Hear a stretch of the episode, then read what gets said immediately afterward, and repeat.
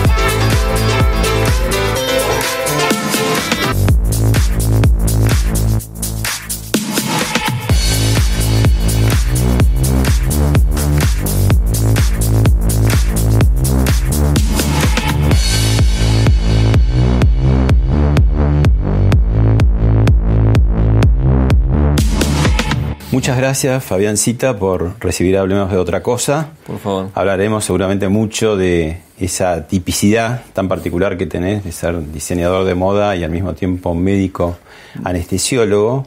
Pero la primera pregunta era eh, sobre cómo cambiaron tus dos rutinas con esta pandemia, con la cuarentena. ¿Qué cosas cambiaron y de qué manera?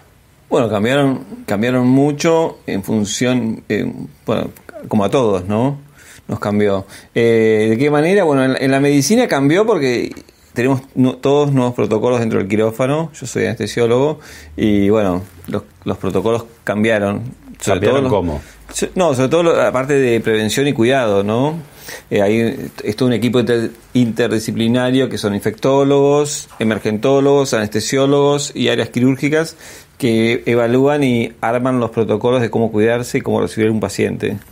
Al principio no era otro tipo de cuidado, ahora en este momento estamos en una, en una etapa en la cual consideramos a todos los pacientes sospechosos, entonces el paciente ingresa con un determinado protocolo con barbijo, es examinado por un infectólogo previamente a la habitación, después sube y cuando entra al quirófano, el quirófano se cierra, ninguno más de los participantes que estamos dentro del quirófano puede salir solamente nos comunicamos hacia afuera cuando nos tienen que alcanzar algo con, con alguien que está de, de consigna afuera y nos alcanza, no sé, que nos falte algo para hacer la anestesia o lo que fuera. Y cuando te sacas todo, como, no sé, como una cebolla, la, piel. como una cebolla, sí. y que vas dejando eso, queda ahí. ¿Qué pasa cuando salís del nosocomio y cuando llegas a tu casa?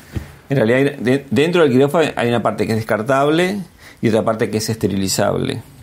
La parte que es descartable son los camisolines, los guantes, los gorros, las botas, eso se tira todo. Y lo que es reesterilizable son las antiparras, que se les pasa un, líquido que en unos segundos si el virus se inactiva, lo mismo que son las gafas, las, máscaras faciales, bueno, diferentes tipos de, elementos que se, se eh, que se limpian. Bueno, después sí, cuando subo a a mi vestuario me saco la ropa de una determinada forma, que es, la, última capa que tengo, que es, el ambo. Y nada, cuando llego a mi casa trato de, de cuidarme también, ¿no? ¿Vivís en un edificio? Vivo en un edificio, sí. ¿Y qué tal los vecinos? No, no, bien. Supuestamente, no, todo bien. Por ahora no me hicieron ningún cartel, nada, pero este... ¿Te aplauden? Muy tranquilo. No. Tranquilo, a veces me hacen una consulta. ¿Vos te aplauden más como diseñador que como médico? No, en realidad... No sé si me aplaudo, en realidad eh, son dos cosas diferentes.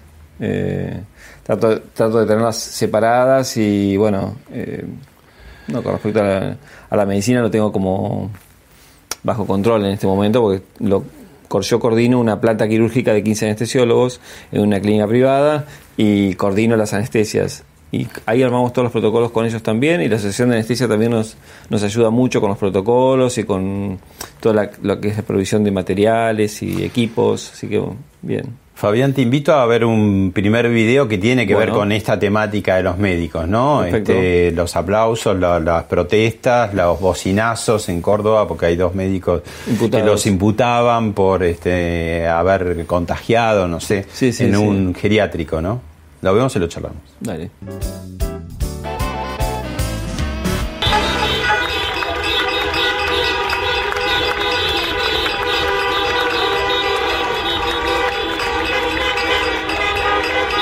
Claudio Lugo, de 44 años, jefe del servicio de emergencias eh, del Hospital Fernández. Desde el sábado está con un cuadro agudo de coronavirus Ahora está internado en la terapia intensiva de un sanatorio en San Martín. ¿Hay denuncias por recortes de sueldos en, en los, entre los médicos, el personal de salud?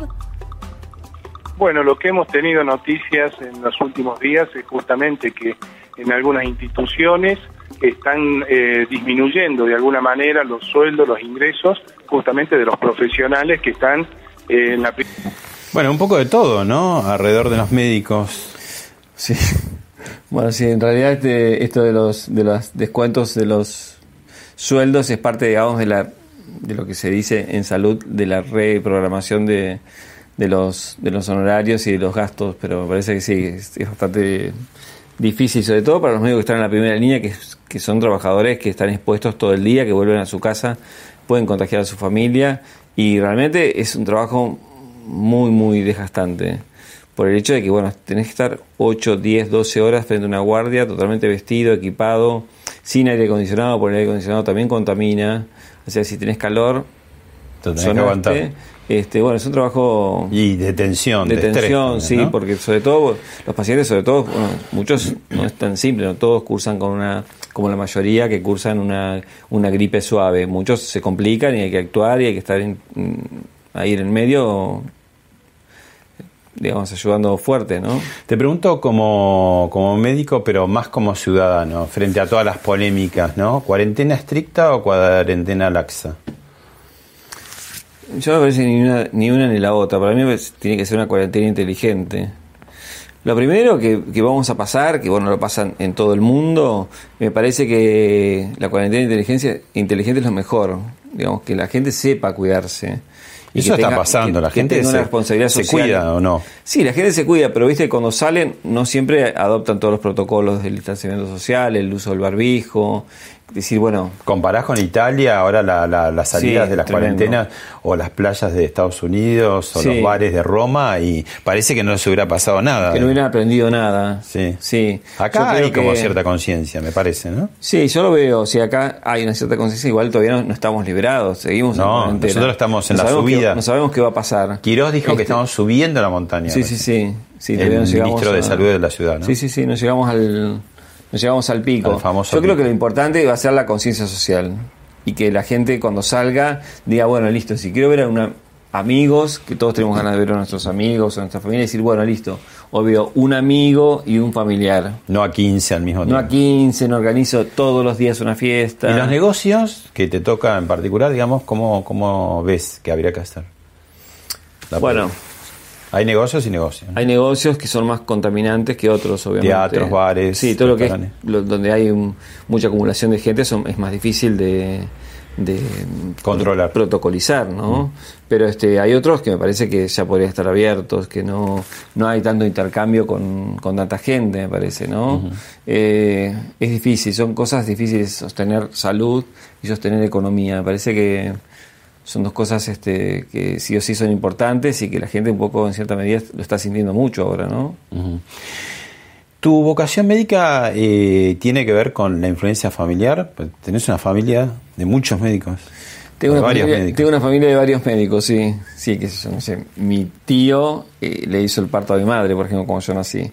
Este, pero sí, tenía ba- bastantes médicos. Y siempre mis padres me decían, estudia medicina, sé médico, me gustaría que seas médico. Bueno, Bueno, a mí me, gustaba todas las ciencias biológicas, así que desde Concordia, que es donde nací, donde me crié hasta los 18 años, y bueno, me vine a estudiar acá a Buenos Aires, en la Univers- Universidad de Buenos Aires, y bueno, estudié ahí, después hice el posgrado en anestesia y la residencia, y bueno. Y también es influencia familiar un poco en, en- en la entrada al mundo de la moda, ¿no? Tus hermanas tenían una Sí, boutique. mis hermanas tenían negocios de, de venta de multimarcas, de ropa, y bueno, yo muchas veces, le- mientras estudiaba, les compraba también la ropa a ellas para, para, la- para vender. Así que de ahí me fui como inclinando hacia, la, hacia el diseño. En realidad me gustaba, pero nunca lo sentí como una necesidad hasta que más o menos a los 10 años de poder haberme recibido y ya estar en mucho tiempo en el quirófano, dije, bueno, no quisiera estar toda la vida solamente haciendo una sola profesión. Esto ya lo tengo. Esto eh, ya lo tengo, lo tengo más o menos. ¿Quiero explorar otra ya lo- cosa? ya lo aprendí, ya estudié 10 años, ya bueno. Y dije, vamos a hacer algo más. Y empecé como un hobby, así. dedicándole pocas horas al día y después fue generándose todo esto que conocemos hoy, digamos que ya estoy digamos haciendo los desfiles, que soy conocido, que puedo, puedo vivir también un poco del diseño, entonces este bueno, incorporé. Me hablabas de Concordia hasta los 18 años. Sí. Concordia tiene esa rara particularidad, ustedes los que viven allí lo sabrán, Sí. ¿no? Pero po- mm, ciudad más pobre del país en un momento, ¿no? Como el 53%. Y uno no entiende bien, porque es una zona como, uno diría, ¿no? La Mesopotamia, rica. ¿Qué, qué, qué Sí, le pasó a Concordia? De cuando vos eras chico a cu- cuándo se deterioró, digamos, tan, tan mal. ¿no? Sí, se deterioró como todo el país. Claro. Me parece que fue todo un, un efecto social que quizás se, se exacerbó un poco porque fueron a ocupar eh, una parte del, del- de la ciudad, mm, barrios más populares y demás, y eso, y eso aumentó la pobreza. No hubo, digamos, como una buena relación entre la gente que ingresaba a la ciudad y que podía hacer, podía tener las necesidades básicas satisfechas, ¿no? Eso generó la pobreza que conocemos hoy de Concordia. Pero me parece que, no, cuando yo vivía era, un- era una ciudad de clase media, todos trabajadores, vivían del campo, del comercio, la mayoría, y bueno, como todo, ¿no? Después es lo que nosotros conocemos. ¿Fuiste médico, sos médico, sos diseñador? ¿Pudiste ser chef también? No, no, chef no. Me gustaba, pero no. Pero realidad- lo tuviste ahí como... Sí, en realidad quería, quería estudiar y, ¿Y fue, cuando- cocinás? fue en el momento en que. Sí, cocino. Eh, de- en el momento en que quería hacer otra cosa, empecé a como evaluar diferentes salidas aparte de la medicina. Mm. Decir, bueno, no estar tanto tiempo en el quirófano y. Nada. Fue una- una idea que tuve, pero después me dediqué al diseño, empecé a estudiar diseño y me quedé ahí. Bueno, medicina y moda en Buenos Aires, pero tenés tu lugar de descanso en Lobos. ¿Por qué? Sí. Bueno, no, porque ahí tengo unos amigos que viven en Lobos y siempre estaban ahí en, el campo y siempre me decían, vení, hacete una casa acá, descansá y demás. Y en un momento sentí la necesidad que, que era el momento como para que los fines de semana pudiera tener un cable a tierra diferente, con un- en un ámbito, un entorno totalmente apacible. Y bueno, eso me llevó a que tuviera un, esta casa de fin de semana que me resultó buenísima. Y ahora punto de extrañas un sí, montón. sí, y ahora se extraña mucho, sí. Sí, porque llegás ahí es como otra otra conexión, es campo y, y ahí no está el virus. La medicina parece como un mundo muy lejano al de la moda, ¿no? Y además de tus hermanas, eh, más tuvo que ver eh, una socióloga, ¿no? Norma Bertol. No, no, no, sí, eh, ella en realidad es, eh, es una amiga que aparte de ser socióloga, haber, haber estado trabajando más de 25 años en, en Francia, sobre todo en París, con un diseñador, Karl Lagerfeld, que era el diseñador de Chanel, trabajó para la casa... menos. Sí, trabajó 19 años para la Casa Chanel, volvió acá, empezó a dar clase en la Universidad de Buenos Aires de, me- de indumentaria y de- también en, en ciencias sociales. Y ahí la conocí y empezó a dar clases a mí, estudié tres años con ella y me sirvió muchísimo. Los sociólogos tienen ese, ese cráneo ¿viste? que te hace pensar diferente. Claro, no, Como- no tan alejado como la medicina de la moda, pero tampoco tan cercana a la sociología, ¿no? Si bien ella tuvo esa inclinación. Sí, Finalmente No, no. es la gente, ¿no? Trabajas, trabajas para la gente, personas. sí, sí, sí, bueno, pero hay una relación estrictamente directa entre, las, entre moda y sociología. Y ella es curadora de tus colecciones. a Ella es curadora de mis colecciones, es curadora también de otros de otra gente también que hace curaciones y sí me ha ayudado mucho. Sobre todo me ayudó a pensar, no me enseñó cómo coser una camisa, ni cómo terminar un pantalón, o cómo plancharlo, o cómo diseñarlo. Me enseñó más que nada a tener la esencia de cómo tener un estilo, cómo ser identificable a través del tiempo, cómo lograr el, el éxito o el prestigio de una forma con, con contenido, ¿no? este, que es muchas veces lo más difícil de, digamos, en el ambiente de la moda, lo más difícil es, es ser visible con un contenido. ¿Y qué pasa con la industria textil? Digo, bueno, más allá de que viene golpeada hace muchos años y con la pandemia mucho más, ¿no? Pero siempre hay como noticias sombrías, ¿no? Eh, talleres clandestinos Sí. o las importaciones. La gente eh, viajamos, nos llenamos, volvemos con las valijas llenas de ropa de otro lado o el tema de las grandes cadenas, ¿no? Di- Digo, hay como muchas situaciones que la complican. ¿Cómo, cómo, cómo es ese mundo local, digamos, ¿no? En realidad, Argentina no está alejado de los problemas generales del mundo. O sea, tiene el problema de, de lo que decías un poco, los talleres clandestinos. No tiene grandes marcas que hagan este ropa rápida, que se llama fast fashion, digamos, en el ambiente.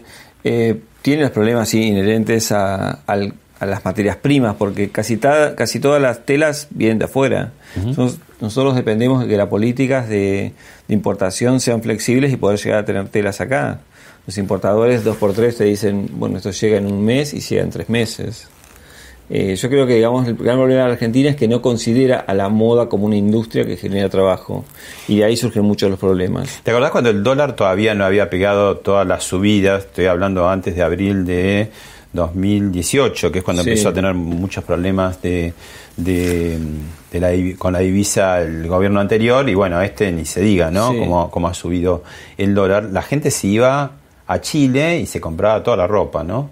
Y después me acuerdo, en La Nación hubo una, un estudio que se desagregaban todos los impuestos y todo lo, lo que se le agregaba a la, a la prenda local. Como que Sí, tiene eh. mucho costo, que no es el costo material o el costo que vos le ponés como diseñador, sino que tiene, no sé, vos me dirás, ¿no? ¿Por qué, por Sí, qué sí. termina siendo tan cara para, para el que va a comprarla finalmente? Bueno, ahí, mira, justamente me diste el pie porque hay toda una, una corriente, sobre todo original en Europa y sobre todo en Francia, en Italia y en Londres, que son como los estandartes de, de los que hacen ropa preta porté.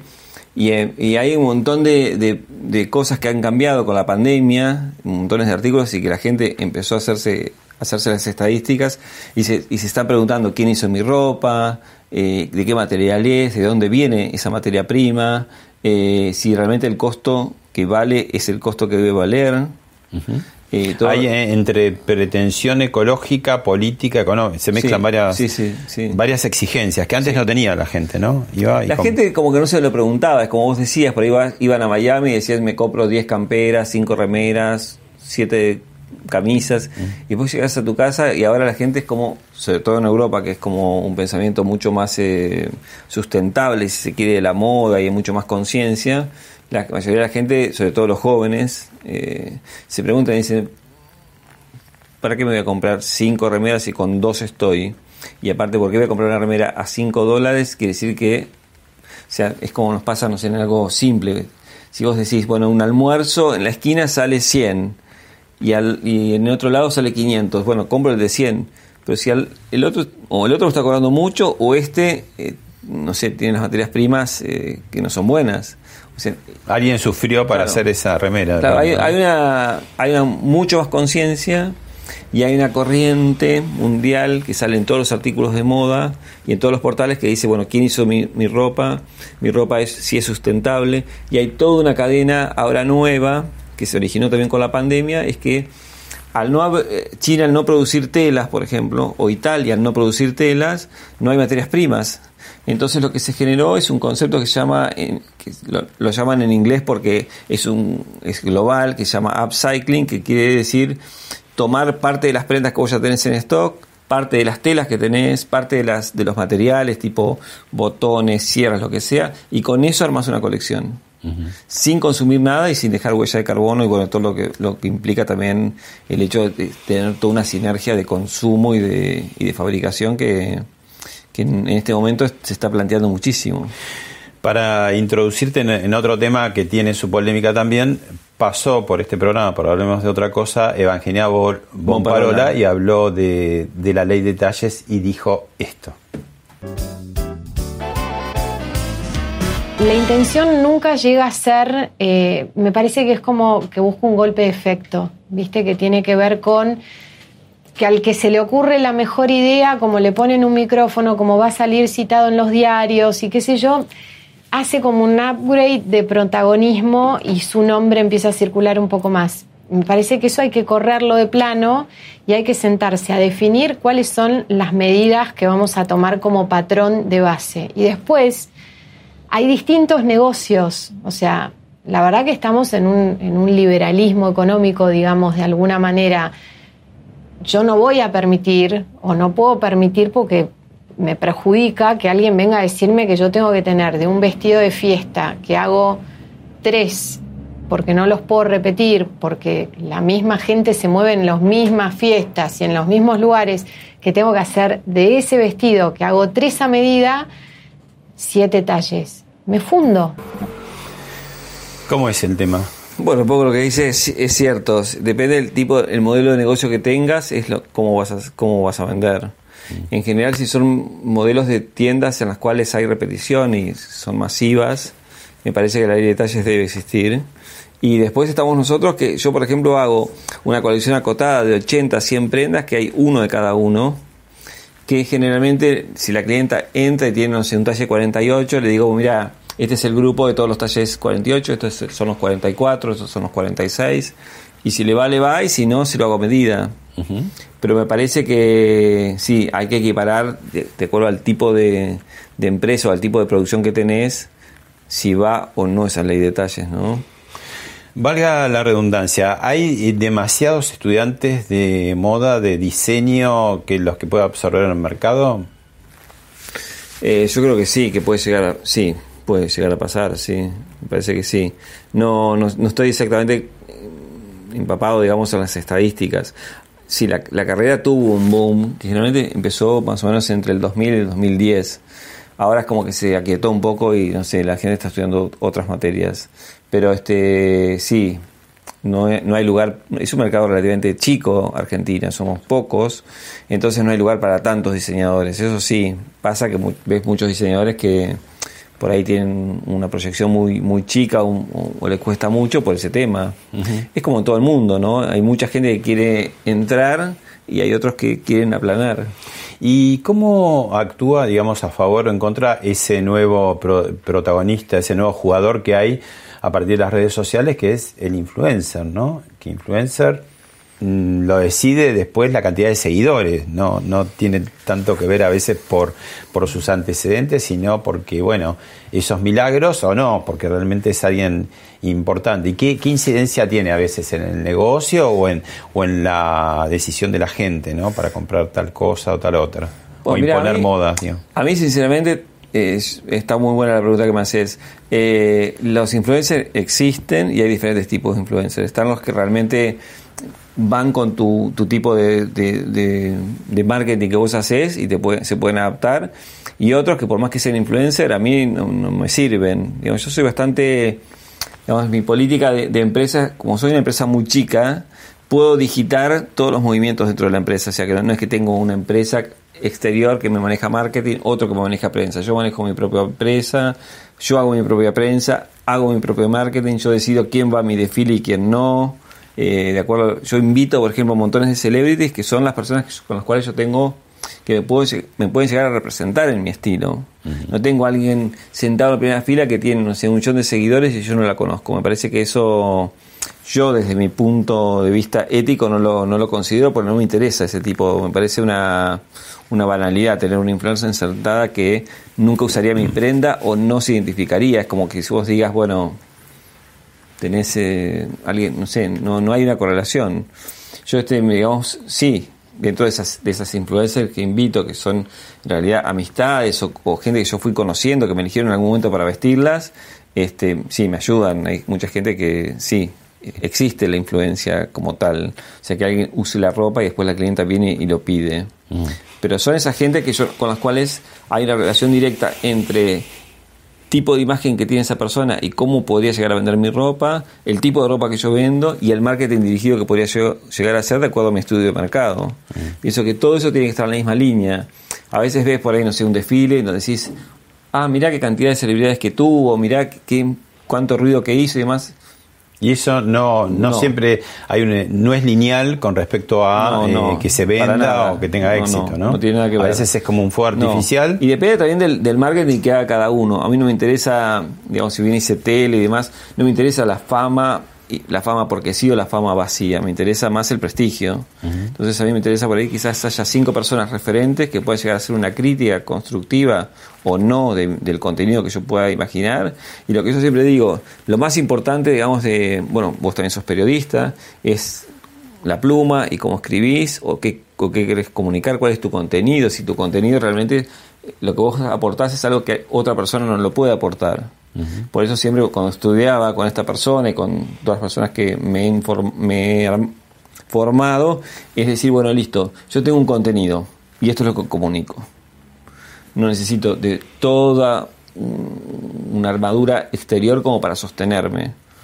Si tienes un contenido, tienes algo para contar, no necesitas tampoco un montón de cosas. Sí, tenés que tener un, un Instagram que sea acorde a, la imagen de, de tu empresa, que vos puedas, que sea coherente lo que vos comunicás con lo que contás, todo eso me parece que vale más ahora en este momento que toda esa cosa superficial, me parece de la moda que no, no sé. Yo, por ejemplo, a Pampita la he visto montones de veces, pero tengo una relación de amistad y ella siempre que para algún momento específico se viste de una determinada forma y me busca a mí. No es que yo le haga un vestido en función de sus exigencias. Ella busca mis diseños, le gustan, les quedan bien, tengo un estilo parecido a lo que ella le gusta, pero no, yo no le cambio el, el diseño, no soy yo, no dejo de ser yo para vestir a alguien. Que es lo que pasa mucho con algunas marcas, ¿no?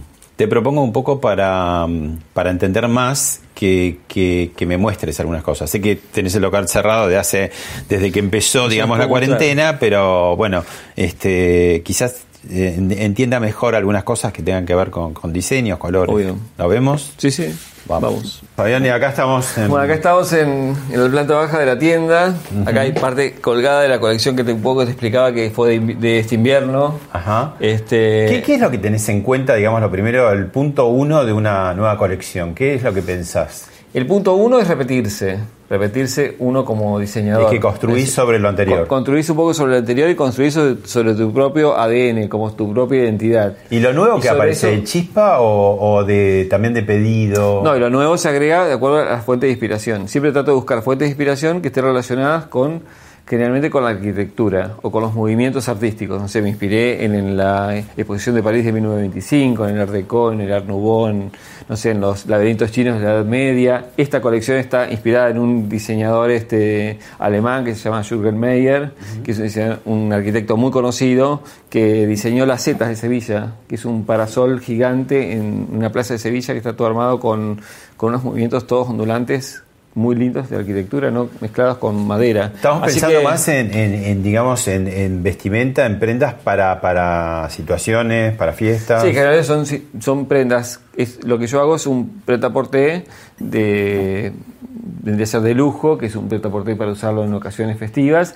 y también para fiestas, sí, fiestas, casamientos, lo que sea. ¿no? Bueno, hacemos una degustación mostrándome. Bueno, a ver, ¿qué te puedo mostrar? Te puedo mostrar este vestido. Ves que, eh, bueno, es todo negro, pero tiene esas líneas mías que son muy características, que son los plisados. Ves atrás tiene como ot- otros juegos de plisados, como unos sostenes con, con cuero.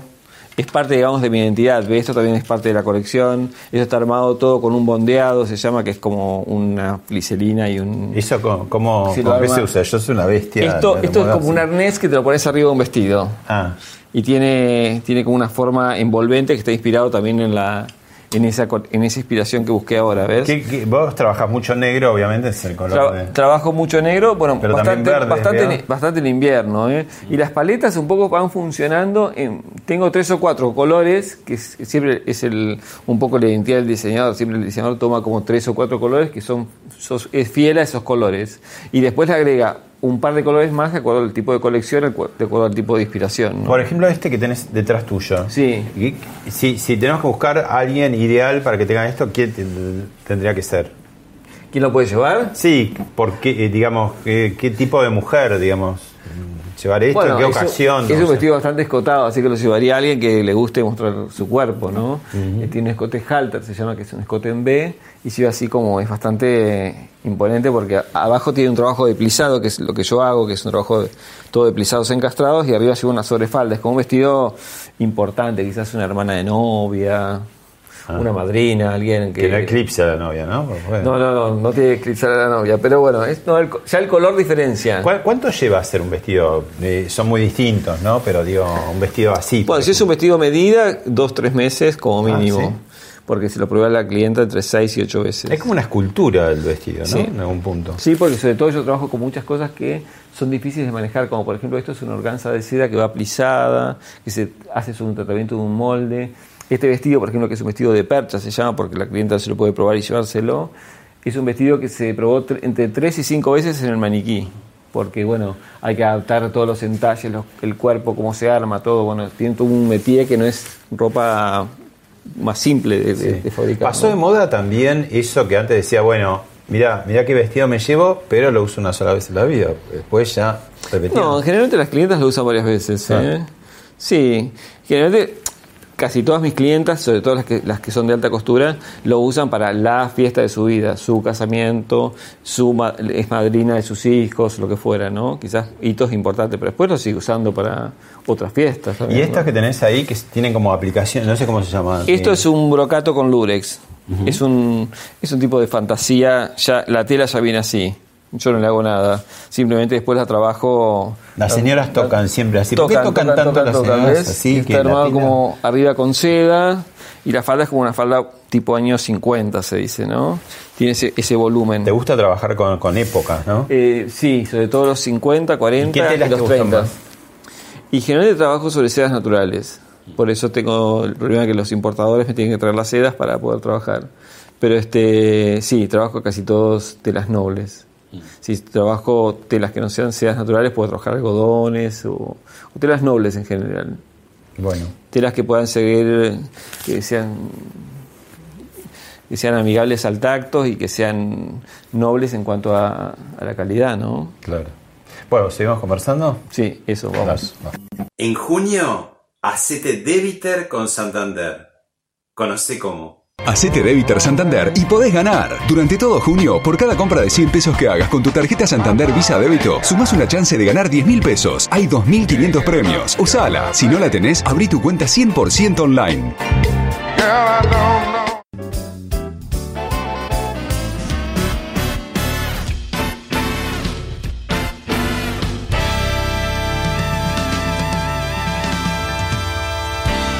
Bueno, gracias por la, la mini recorrida. Aunque estamos en un momento de, de mayor virtualidad, ¿no? Estás como, como pasa con, la, con las casas de comida, ¿tenés delivery? Tengo delivery, Te- eso delivery. también, delivery de cita en casa, sí. ¿Y cómo es el delivery de la Bueno, moda? En realidad estaba en mi casa después de un mes, más de un mes de cuarentena y decía, bueno, tengo que mantenerme y mantener el, el negocio, los empleados, mantener la, digamos, mi, mi economía y dije, bueno, tengo que empezar a vender porque a mí me pasó algo que le pasó a la mayoría de la gente, es que colgó la colección de invierno y empezó la cuarentena, o sea que la, la colección estaba colgada. Y yo tengo un, un grupo, de, un mailing de clientas muy conocidas desde hace muchos años, estoy 19 años, hace que estoy en la moda, y las, las fui como fidelizando, y ahora agarré el teléfono y las empecé a llamar, y dije, bueno, mira, tengo cosas para mostrarte, entonces le mando en un delivery 6, 8, 10, 15 prendas, de acuerdo a la- al fanatismo que tenga la clienta, o, los tipos de prendas que puedo llegar a, le puede llegar a ir y se las mando, se las prueba y después las devuelve y generalmente vuelven menos, así que me, me vino bárbaro ese sistema. Eh, te invito a ver un, un video que tiene que ver con, en algunas partes del mundo empiezan a salirse la cuarentena y Sí. entonces cuando se abren los locales hay pasa? como cierta eclosión, porque había como este síndrome de abstinencia y entonces se producen como el consumo que estaba ahí retenido de pronto sale. Sale. Lo vemos y lo charlamos.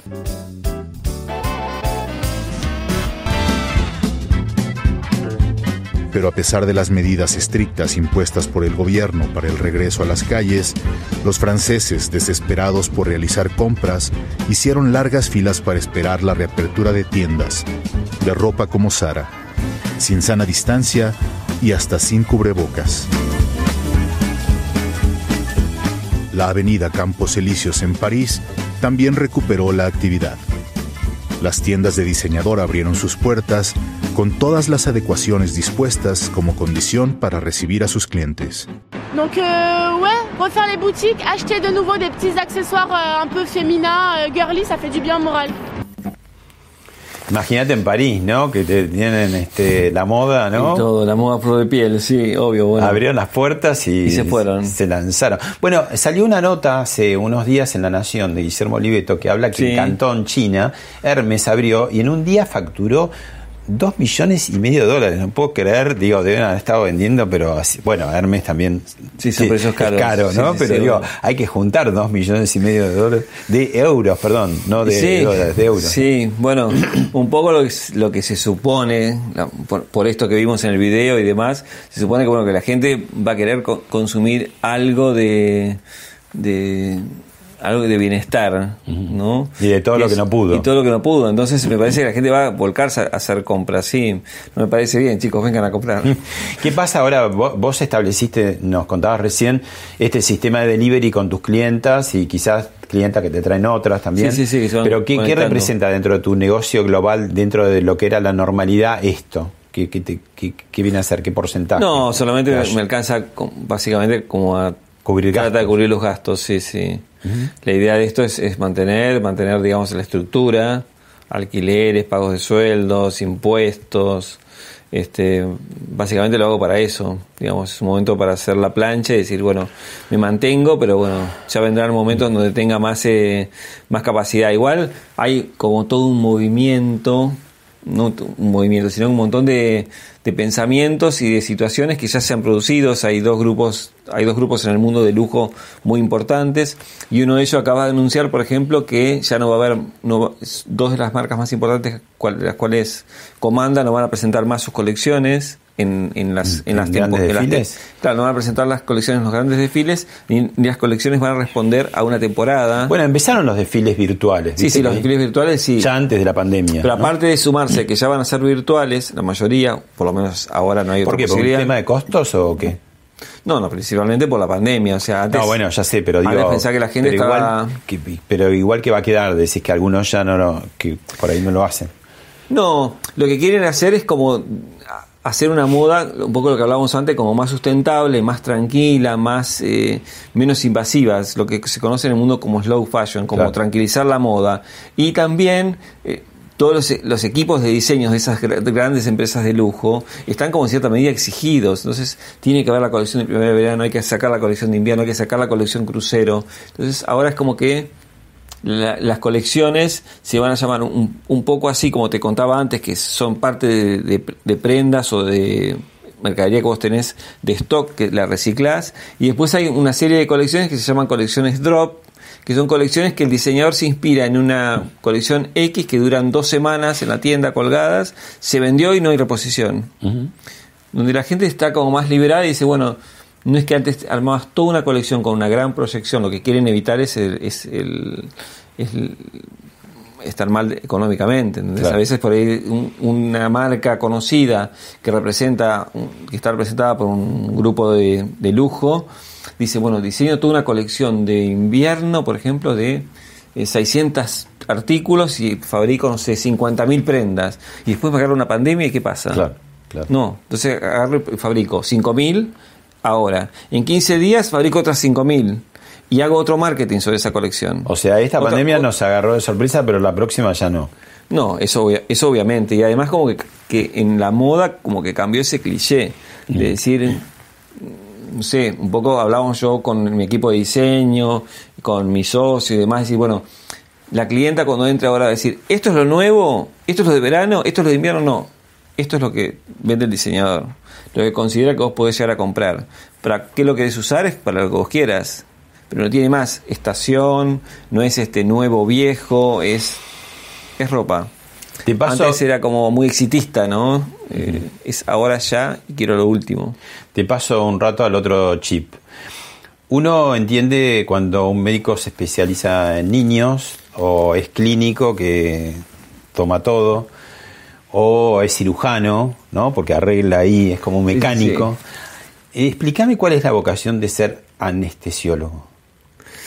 Bueno, primero la vocación, hay una gran parte que es la vocación médica, ¿no? Porque es, es- es parte, de- estudiamos medicina también Claro. y hacemos también un posgrado de cuatro años como hacen los clínicos, los ¿El cirujanos. posgrado y- es de cuatro años? Sí. O sea, la carrera es de, de seis en general. Seis años sí. es para ser médico. Sí. Y después haces una residencia que la haces durante el día y a la tarde noche haces en la Asociación de Anestesiología un posgrado. O sea que invertiste con- 10 años. estudiando. Sí. ¿Y por qué la anestesia elegiste? Porque hiciste cirugía un Primero rato y no, no te gustó, no. No, te no me gustó porque no.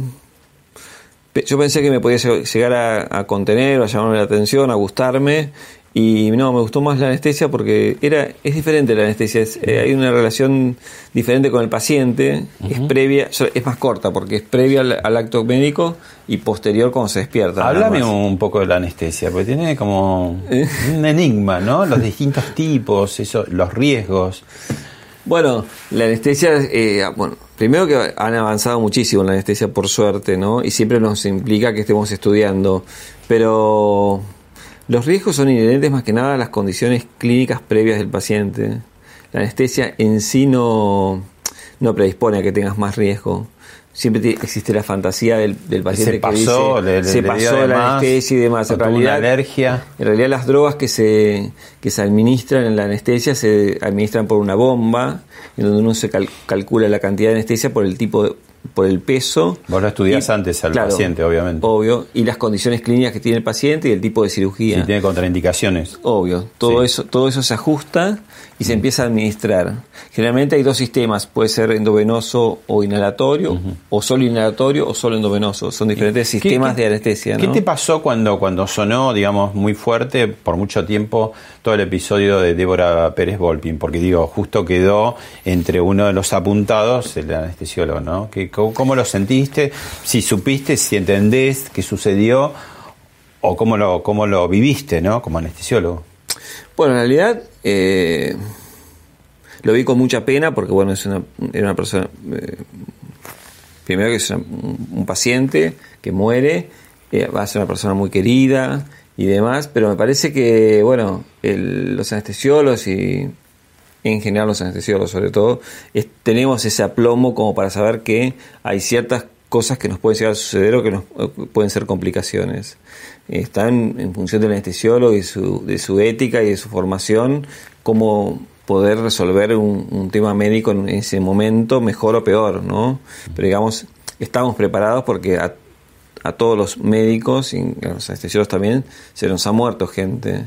Y vos decís, bueno, el paciente puede tener una complicación que derive en esa situación. Ahora yo no, no soy un, juez o un fiscal como para decidir si el anestesiólogo actuó bien o mal.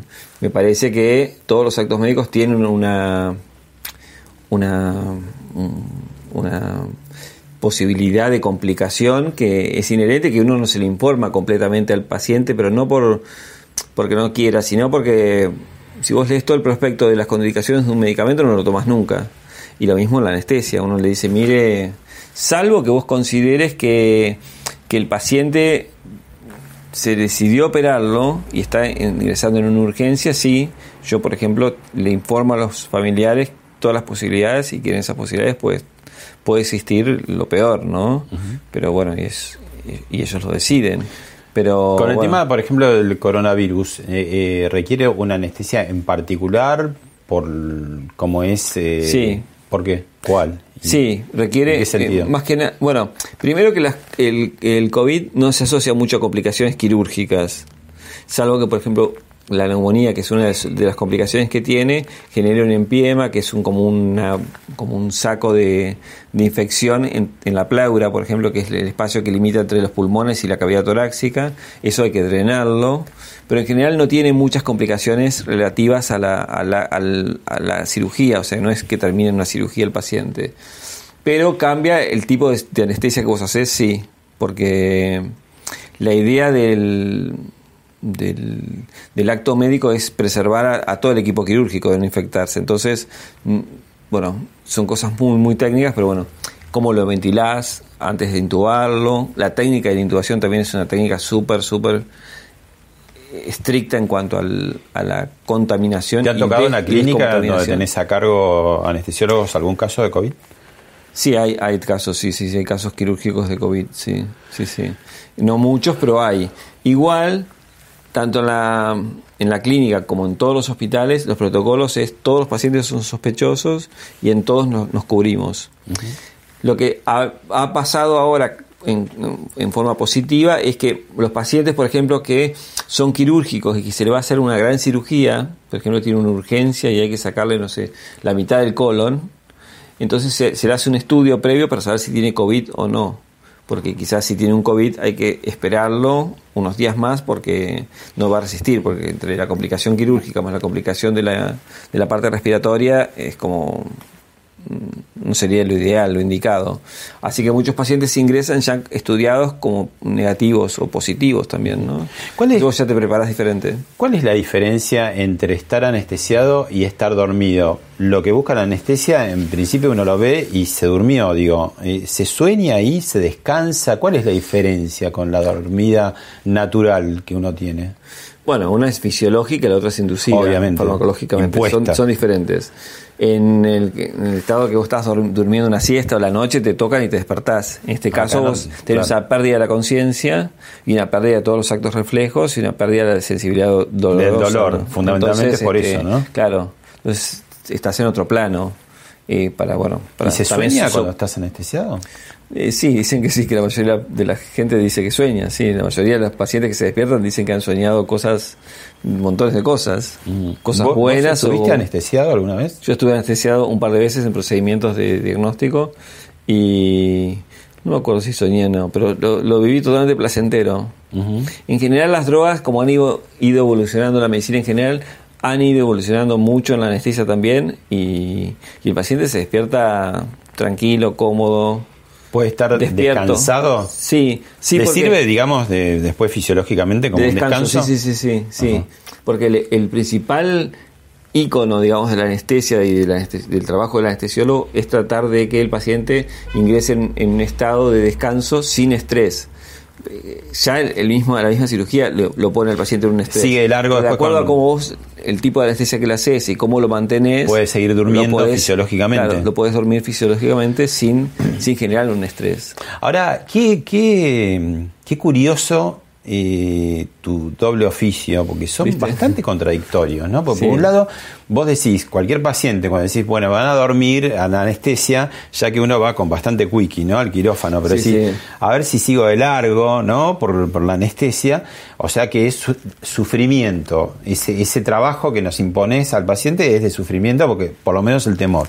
Ahora, el otro trabajo es de placer, porque digo, me estás haciendo una ropa, un vestido para una gran ocasión, para ser sexy. En uno lo tenés dormido, en el otro está despierto, más despierto que no. Sí. Es, esa dualidad, ¿no? Es, Bueno, en realidad los dos trabajan sobre la psicología y sobre el cuerpo humano. Porque yo a los pacientes, los pacientes primero los voy a ver a la habitación, los hablo, los tranquilizo, les informo, digamos, lo que el paciente también quiere saber. O sea, hay algo inherente a la medicina que el paciente pregunta y uno contesta, ¿no? uno no le informa de más al paciente.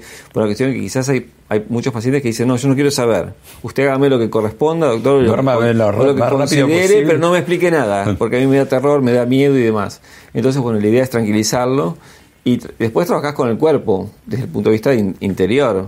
Y en las acá en, en, en trabajo con, con clientas y clientes que trabajan también sobre el cuerpo, sobre el cuerpo exterior. y, y tenés, Sobre otro, tipo de ¿Coincide de pronto clienta eh, con paciente? ¿Te ha pasado? Me ha coincidido, sí, muchas veces, sí.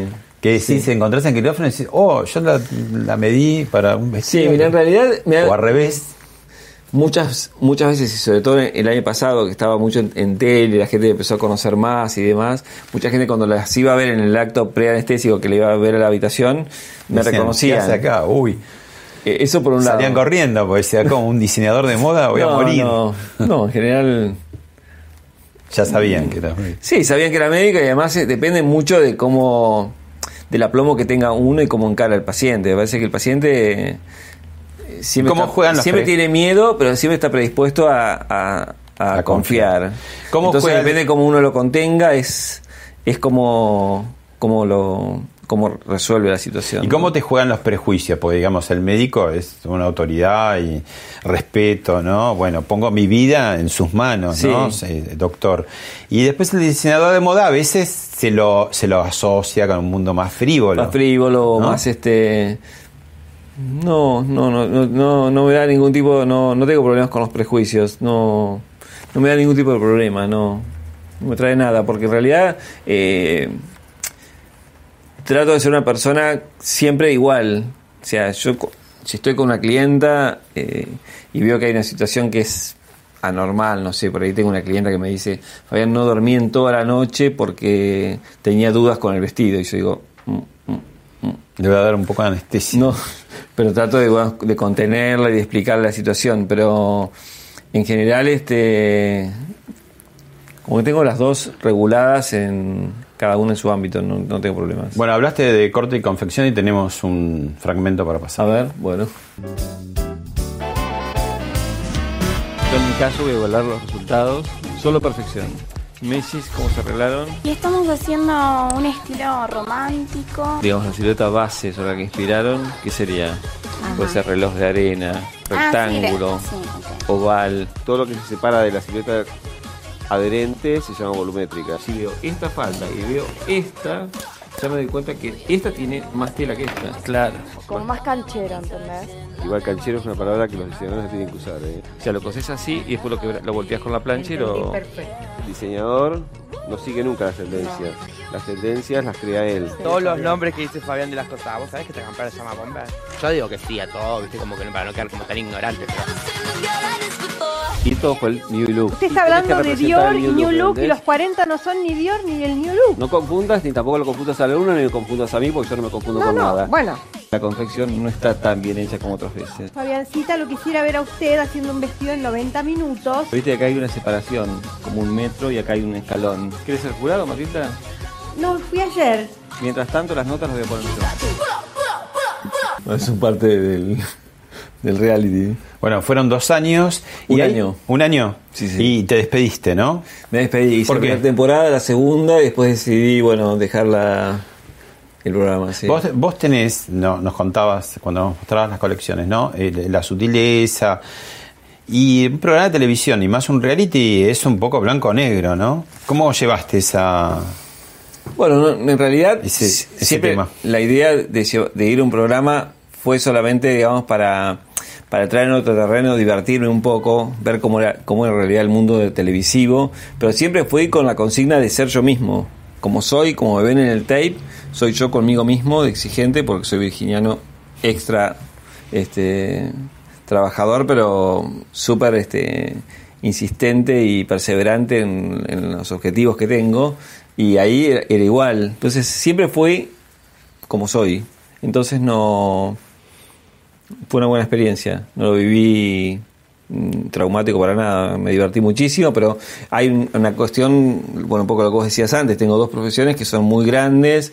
Empecé con el diseño como un hobby y ahora me ocupa gran parte del tiempo. Yo y con veces- horarios además muy contradictorios, muy ¿no? contradictorio. A veces yo muchas veces estoy a la mañana en quirófano, a la tarde estoy acá con clientas eh, y muchas veces diseño a la noche, a la madrugada. O sea, en realidad para la medicina requiere un- una, aparte de requerir una dedicación, requiere una concentración. Cuando generalmente estoy diseñando, que digo, bueno, diseño a las 2 de la mañana, no es que estoy haciendo un, como un, yo no lo vivo como un trabajo, lo vivo como algo distensivo, ¿entendés? Como que te relaja puedo llegar a estar dibujando tres horas y no darme cuenta que pasó el tiempo. Este, en eso la- el diseño me sirvió para el objetivo inicial de lo que pensé cuando estaba en el quirófano y dije, bueno, voy a hacer otra cosa. Bueno, para eso me sirvió mucho y me sirve. Por eso es que elegí una segunda profesión. Pero al principio la, elegí como un hobby. Digo, bueno, voy a probar. Y después surgió que, que gustó, que mi, mi, mi forma de hacer ropa gusta y bueno, surgieron las notas, los desfiles, montones de cosas que me llevaron a, a organizarme y decir, bueno, voy a tener una empresa y la voy a, la voy a manejar como, como diseñador. La última, en tus clases eh, como alumno, cuando hacías la especialidad eh, de anatomía y estabas frente a los cuerpos, ¿no? Sí. Desnudos. Sí. Ya eh, avisorabas ahí, ahí eh, había como esa combinación de las dos de las dos profesiones, ¿no? Por un lado el tratamiento médico, pero por otro lado un cuerpo que hay que vestirlo. Sí, sí, obvio, sí, sí, viste un poco lo que te decía antes, que los dos, los dos cuerpos hay que, uno es uno vestido y el otro dormido, pero son, son personas al fin, obviamente, ¿no? Pero un poco volviendo al, tema ese de anatomía que me decías, yo fui docente durante cuatro años en, en la universidad, entonces eh, me dio ese, esa, ese, un poco esa técnica de profesor que tenía un poco en el programa, que lo hacía naturalmente porque era así. Y siempre he tenido pro- profesores muy exigentes y, y me quedó la exigencia en eso, ¿no? Antes, este, bueno, no sé cómo será ahora, pero la Universidad de Buenos Aires pasar por, por esos pisos helados de, de medicina durante las tardes, noches, mañanas era como intenso y los profesores también mantenían una gran distancia y te tenías que estudiar mucho. Pero me quedó una muy buena experiencia desde el- de la parte educativa de, de la UBA. Así que la recomiendo, me parece muy buena universidad. Gracias, Fabián. Gracias a ustedes.